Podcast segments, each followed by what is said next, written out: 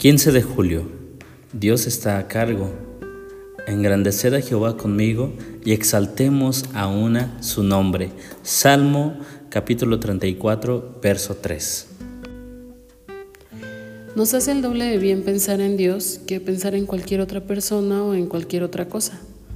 Dios quiere que comencemos y terminemos nuestras oraciones pensando en Él. Entre más nos enfocamos allá arriba, más nos inspiramos acá abajo. Magnífico. Cuando usted magnifica un objeto, lo amplía para poder entenderlo. Cuando magnificamos a Dios, hacemos lo mismo.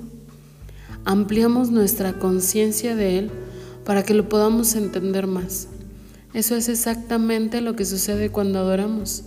Quitamos nuestros pensamientos de nosotros mismos y los ponemos en Dios. El énfasis está en Él.